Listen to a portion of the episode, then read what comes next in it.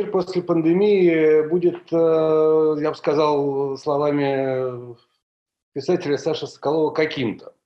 Вот. А есть, э, это как бы строить прогнозы, вещь неблагодарная, вот, но как мне представляется, мы находимся в такой, на такой развилке. Да? Либо мир вернется к себе прежнему, и мы забудем через какое-то время, что такое, ну, как бы вот эти вот самоизоляции. Человек вообще склонен э, быстро забывать плохое. Тут, наверное, очень много зависит от того, сколько в нашем, конкретно нашем случае, мы сейчас, сейчас говорим только про Россию, да, потому что я думаю, что мир э, в целом после пандемии, Россия после пандемии, это все-таки несколько разные явления. Вот. Э, если говорить о России, то тут э, мне представляется единственным важным и интересным то, что большое количество людей, которые не часто, а может быть давно, а может быть и никогда не пользовались этим странным навыком, как бы как разговор с самим собой, и вообще, так сказать, пребывание с самим собой наедине, большое количество людей сейчас с этим вынужденно столкнулось.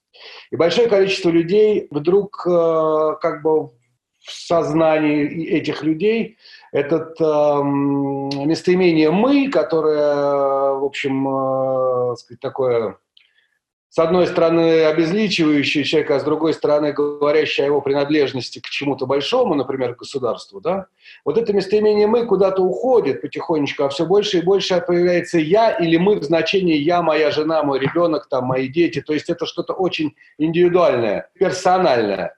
Вот этот персональный мир, мне кажется, для нас э, не очень привычен и традиционен. Возможно, что-то это в людях изменит. Да? Возможно, люди поймут, что они несут чуть большую ответственность за себя и за свою жизнь, а, чем им казалось прежде. Вот. Я говорю не про всех, но про какое-то количество людей. Возможно, это случится. А возможно, потому что сейчас пока люди все-таки пережидают.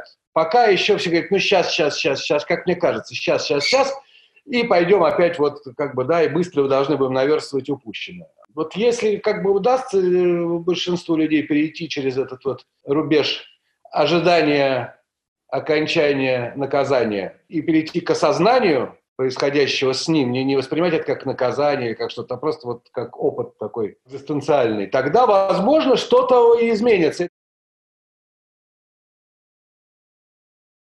Да, понятно, что человек должен передвигаться по пропуску. А, естественно, было масса скепсиса по поводу того, что ну как это возможно, несколько миллионов разом все обвалится. Ну, в общем, на удивление, надо сказать, что я чертыхался полчаса, пока, значит, попытался понять, сколько звездочек вместо пропущенных документов я должен внести в смс но в результате я это освоил, вот, и дальше выяснилось, что это работает вот так. Ну, просто вот так. Вот ты посылаешь, через секунду ты получаешь пропуск. И казалось бы, что вот, ну вот, боже, как же это все здорово работает. Но прокол случился там, где его, так сказать, видимо, люди настолько были сосредоточены и озабочены тем, чтобы эта вообще система работала, что на вопрос, что проверять надо обязательно, все сказали да-да-да, и в общественном транспорте обязательно, и я думаю, что органы внутренних дел сказали, все, это мы берем на себя, ребят, займитесь э, вот, IT. Как бы, да? И дальше они взяли это на себя, и вы знаете, что в первый день работы пропусков в Москве выстроились значит, огромные очереди в, на вход в метро, потому что там стояло несколько сотрудников полиции, которые проверяли пропуска. Тем самым перечеркнув удивительным образом все то, что так, в общем, толково и аккуратно делала Москва. Просто собрав одно, единовременно, ненадолго, это все длилось там часа два, но собрав единовременно несколько тысяч людей в толпу, а дальше я себе представляю вот такую вещь. Вот стоит милиционер, да, полицейский, проверяет, да, ему дали команду. Он видит, что происходит, он знает, что людям нельзя стоять друг к другу ближе, чем полтора метра. Ба-ба-ба-ба, у нас на полу, в магазинах, значит. А тут вот они стоят, вот он стоит, проверяет. Вот что всякий нормальный, ну, как бы а, разумный человек в этой ситуации должен, по идее, сделать? И сказать, да гори оно все ребят, проходите. Быстрее проходите, рассасывайтесь, так сказать, по платформам, по вагонам, быстрее, быстрее, быстрее. Нет, у него есть команда. Он в соответствии с этой командой выполняет свою функцию. А дальше команда этих идет. Но ответственность его в этот момент, вот человека, который стоит и проверяет младшего лейтенанта, или кто он там по званию, она есть или нет? Может он нарушить это? Вот на самом деле нарушил бы он этот приказ, он бы, может быть, стал бы героем Москвы. А может быть, загремел бы... Вот, вот это а, личная, персональная ответственность, она же ведь, э, ведь герои, это люди, которые, так сказать, люди совершают подвиги индивидуально, понимаете, ну, зачастую, как правило. И вот эта вот индивидуальность, вот э, эта вечная борьба ценностей личностных и ценностей, так сказать, соборных, вот, это то, что нам с вами э, присуще на протяжении последних нескольких веков. Вот, может быть, что-то здесь сдвинется в голове у людей. Но, честно говоря, я в это верю мало. Меня жизнь мало изменилась. А вообще моя работа основная связана с постоянным общением с людьми и так далее. Да, это даже не актерская работа, это там и продюсерская, и все там фестивали, которые мы делаем и так далее. Естественно, все отменилось, все закрылось, но мне не скучно. Меня не то, чтобы как бы жизнь сильно изменилась. Мы общаемся с друзьями вот так, как с вами примерно. У нас так проходило родительское собрание. А в остальном, ну, Слушайте, эм, да и о чем, о том же, о чем и прежде. Жизнь-то не меняется. Никто же не будет спрашивать э, там потом, был ли я на, на, на карантине. Но так или иначе мы проходили через разные периоды в жизни. Я как-то не сильно боюсь. Поэтому думать надо о вечном, желательно, об интересном. Если мы говорим с вами про господдержку, там, про кинопроизводство, да, про дотации, которые получают там, театры, которые состоят на муниципальных или там, федеральном подчинении, то, ну, наверное, во-первых, мы должны с вами не забывать, что пандемия пандемией, и это полбеды.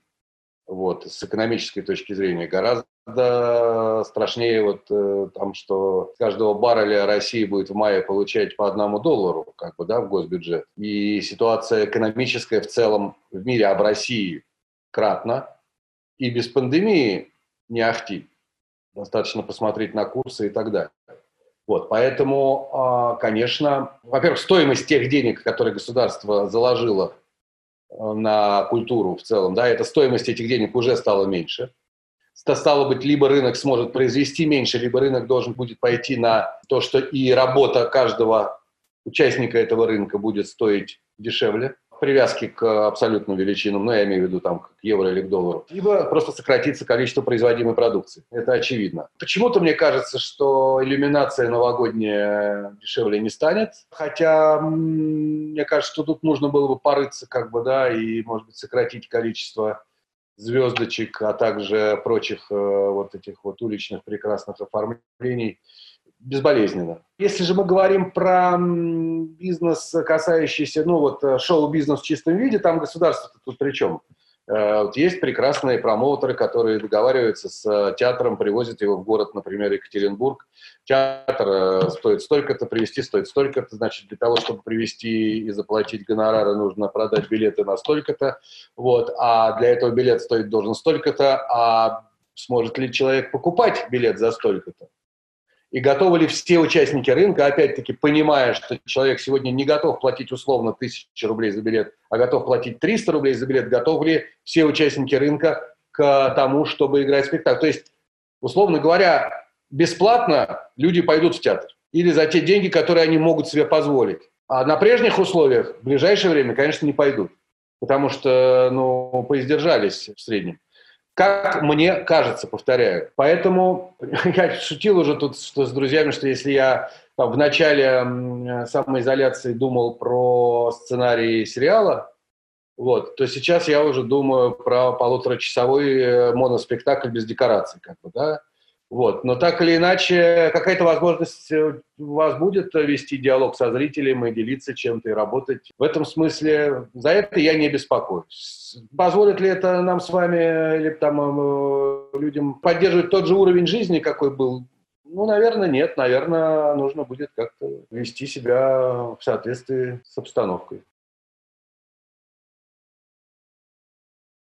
Ничего нового не появится. Возможно, появится новая технология, которая позволит даже на вот нам, допустим, э, находящимся в той ситуации, в какой мы находимся, да, позволит создавать иллюзию того, что, например, актеры находятся в одном пространстве и играют спектакль на одной сцене. Чем больше это будет похоже на то, что человек э, хочет получить и к чему он привык, то есть к сидению в театральном зале и э, наблюдением за действием на сцене, тем больше, как мне кажется, у этого будет прок. А какие-то разовые штуки, какой-то супер гениальный вот спектакль, который можно играть, как мы, так как мы с вами сейчас разговариваем, кому-то наблюдать, возможно. Но системно я в это не верю, пока это все просто скорее развлечение самих себя. Я читаю каждый день книжки, да, вслух. Э, вот есть такой проект э, «Сказки на дому», его придумал Вася Зорки, он совершенно как бы на данный момент времени не имеет никакой монетизации, просто детям читать сказки. Начиналось с этого.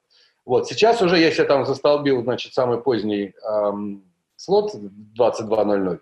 Вот, э, сначала прочитал э, весь «Остров сокровищ», там за две недели по, по, по сериям, так мы читали по главам, по несколько. А сейчас я предложил, давайте попробуем почитать литературу для взрослых, в конце концов, в 10 вечера уже, да, и я сейчас читаю там «Школу для дураков» Саши Соколова, э, мою любимую книгу. И я получаю это огромное удовольствие. И я вижу, что существует какое-то количество людей, которые к этому подключились и, и, и слушают. Понимаете, мы здесь создаем иллюзию скорее я, может быть, ну, максимально приближаемся к э, вот этой детской модели, когда я ложусь спать, и мне кто-то читает на ночь, да, и я вижу, кто. То есть это очень похоже на то, как, к чему человек привык. А вот как только появляется много в окошках, значит, и э, вот это, мне кажется, мало интересно. Хотя Например, Тимур Бекмамбетов эту историю развивал довольно давно, уже немного лет. Он придумал вот этот вот способ снимать кино через э, монитор компьютера. Был этот фильм «Unfriended» у него такой, один из первых, который Лео Габриадзе снимал, и Тимур продюсировал. Вот, и в эту сторону, конечно, человечество тоже двигается. Но в целом, мне кажется, что вот эта вот э, пандемия, значит, и изоляция, самое лучшее, к чему он может привести для театра, это вот к появлению каких-то новых технологий.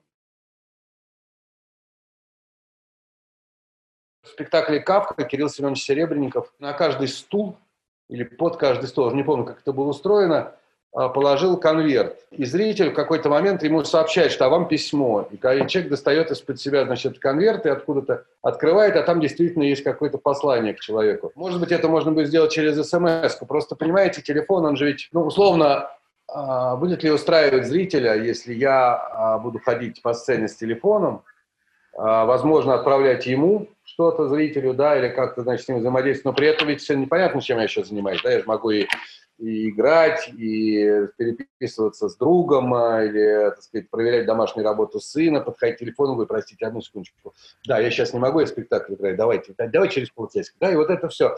А как происходит со зрителем, который сидит в зале и говорит, да, да, я в театре, простите, сейчас вот, ну, поэтому пока, пока, конечно, в целом, то, к чему мы привыкли, это мешает, ну, как-то, как, повторяю, технологии, конечно, победят все.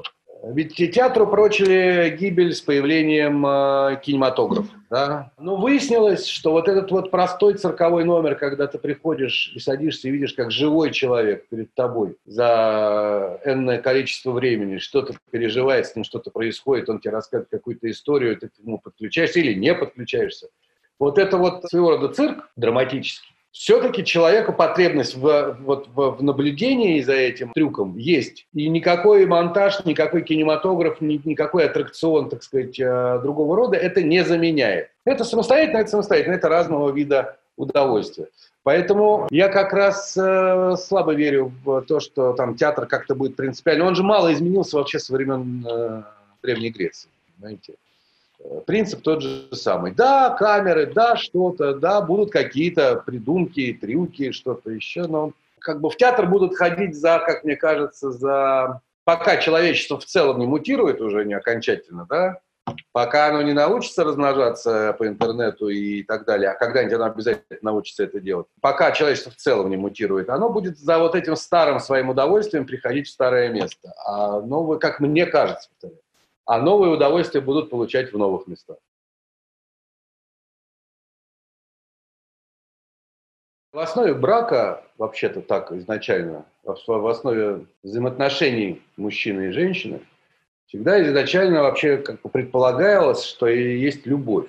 То есть человеческие отношения, связь, да, не экономическая выгода, а человеческие отношения. Дальше появились институты Дальше девушка мечтает выйти замуж, не влюбиться, а выйти замуж. Потому что, ну, я имею в виду там 19 век, 20 век, найти мужа, чтобы было легче, чтобы был кто-то защищал. То есть это вообще такая, ну, был кто на охоту ходил там, ну, вот это.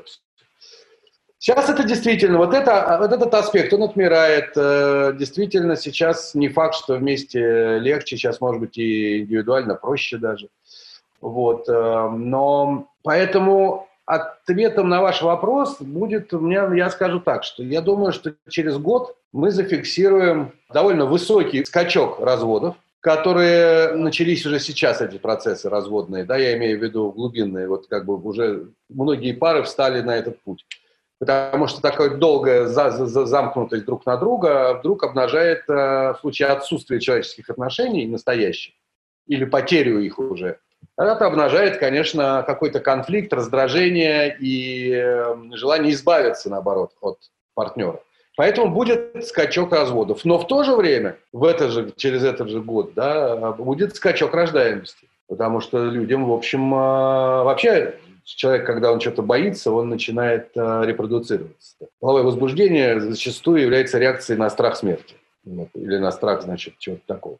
Поэтому это тоже будет. Вот, но вообще брак как таковой, да, мне кажется, что если сейчас нас не отбросит лет на 150 назад, если мы не вернемся опять в мир, где эм, основные ценности добываются тяжелым физическим трудом, я думаю, что, наверное, мы, в общем, конечно, человечество идет к новой форме взаимоотношений, в том числе и вот в этом, в интимном пространстве.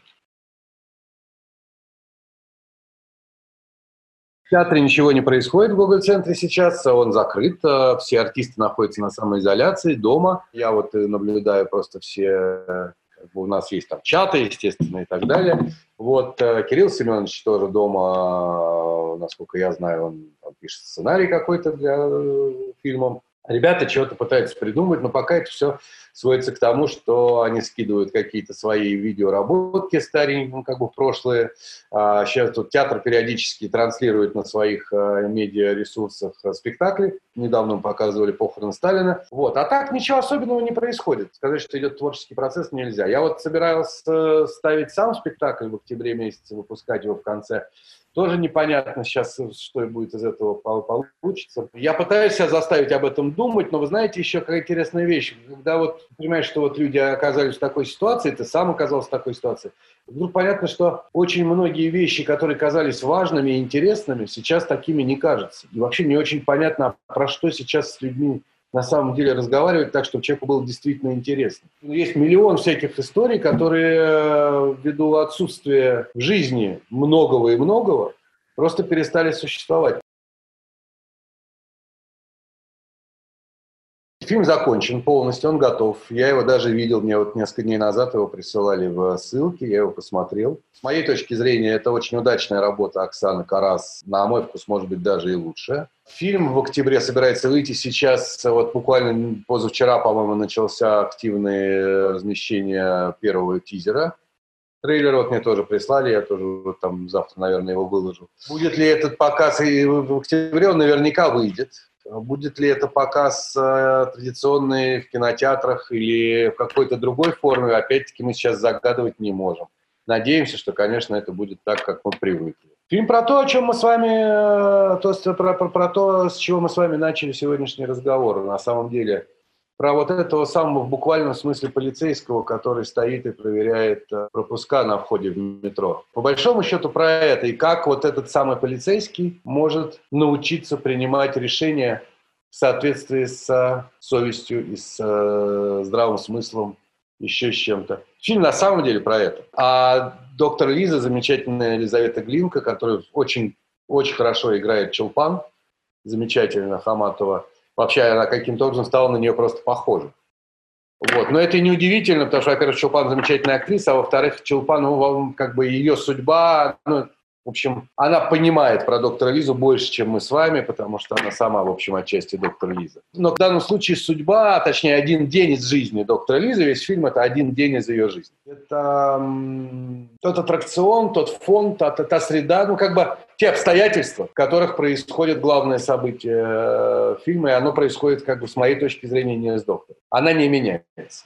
А события, как известно, в драматическом произведении происходят э, в том случае, если кто-то меняется. Вот там есть персонаж, который меняется. Вот и это самое главное. Чему нас, как мне кажется, учит эта история? Учит она нас тому, что я вот говорил про то, что есть люди, ну, так сказать, да, что большинство людей как-то в нашей стране как-то им органичнее и, и, и приятнее использовать чаще вот это самое настроение «мы», как бы, да, и чувствовать себя частью чего-то большого целого а люди с другими как бы немножко системой ценностей, э, такие индивидуалисты, вот, значит, это вечное противостояние, и что вот этот, э, эта замкнутость, этот э, карантин, это, это самоизоляция, слово какое, самоизоляция, да, во многом, да, это может быть какой-то очень интересный новый опыт для многих и многих людей, живущих как раз вот этим «мы». Но тут еще одна вещь интересная, и для людей, живущих «я», для которых этот карантин гораздо менее, так сказать, болезненный, и гораздо, так сказать, э, повторяю, что есть люди в жизни, которых вообще практически ничего не изменилось. Там люди, которые пишут сценарии, например, они пишут сценарии. Мой друг, э, прекрасный музыкант Леонид Федоров, он как писал музыку, так сказать, он так ее и пишет, и выкладывает, и так далее. Вот мы с ним разговариваем там каждый день. Он, в общем, э, ему-то даже, он такой немножечко человек эм, социопат, ему даже хорошо, да. Но вот и для нас, для всех, для людей, которые как бы вроде такие якающие, для нас это тоже большой урок, потому что мы тоже все должны знать, что мы являемся все-таки при всем том частью чего-то большого целого. И сидим мы сейчас на карантине, как мне представляется, в общем, не только и не столько потому, что мы пытаемся, так сказать, не заболеть, сколько на самом деле мы пытаемся помочь врачам. Мы пытаемся помочь системе здравоохранения, в которой, как выяснилось, в любой стране, от самых продвинутых до значит, стран третьего мира, не готовы к таким испытаниям, потому что никто не будет в трезвом уме и здравой памяти хранить там и иметь десятки тысяч аппаратов ИВЛ, значит, которые, может быть, если вдруг могут пригодиться. Нет, такой, нет такой опции. Да? И мы понимаем, что сейчас врачи, которые находятся в самом тяжелом положении, ну, если не считать, конечно, тяжелых больных, которым не позавидуешь, но врачи, которые несут из-за них ответственности за все, вот то, в каком, в каком состоянии находятся они, с одной стороны, цена ошибки жизни, с другой стороны, это как вот первый выход в открытый космос, да, вот они вышли, столкнулись с этим неизвестным, непонятным вирусом, под рукой есть э, пассатижи, так сказать, гвоздь и изолента, а вот из этого всего нужно что-то сотворить, значит, а нужно успеть, и все. И вот мы, каждый из нас в этот момент, мы являемся частью этой сложной работы. Мы сейчас помогаем этим людям, которые впервые в открытом космосе пытаются наладить как-то жизнь, да, для того, чтобы спасти больше людей и так далее. Вот, и в этом смысле польза этого карантина, я считаю, довольно великая, и вот повторяю, для людей, которые, так сказать, э, живут совсем индивидуально. Они должны знать, мы все должны знать, что мы живем не совсем индивидуально мы живем в мире, населенном большим количеством смертных людей. Я ровно месяц назад очень удачно сломал ногу, вот, и э, самоизоляция у меня оказалась э, такая двойная и во многом, сказать, э, вынужденная. Вот, я давно так не отдыхал, если честно. Я не делаю примерно ничего. Вот, я читаю какие-то книжки вслух, у меня в доме происходит существенный образовательный процесс, значит, ребенок освоил в 8 лет уже окончательно все программы, у него уроки, у меня даже тренировка футбольная происходит, значит, дома по Зуму.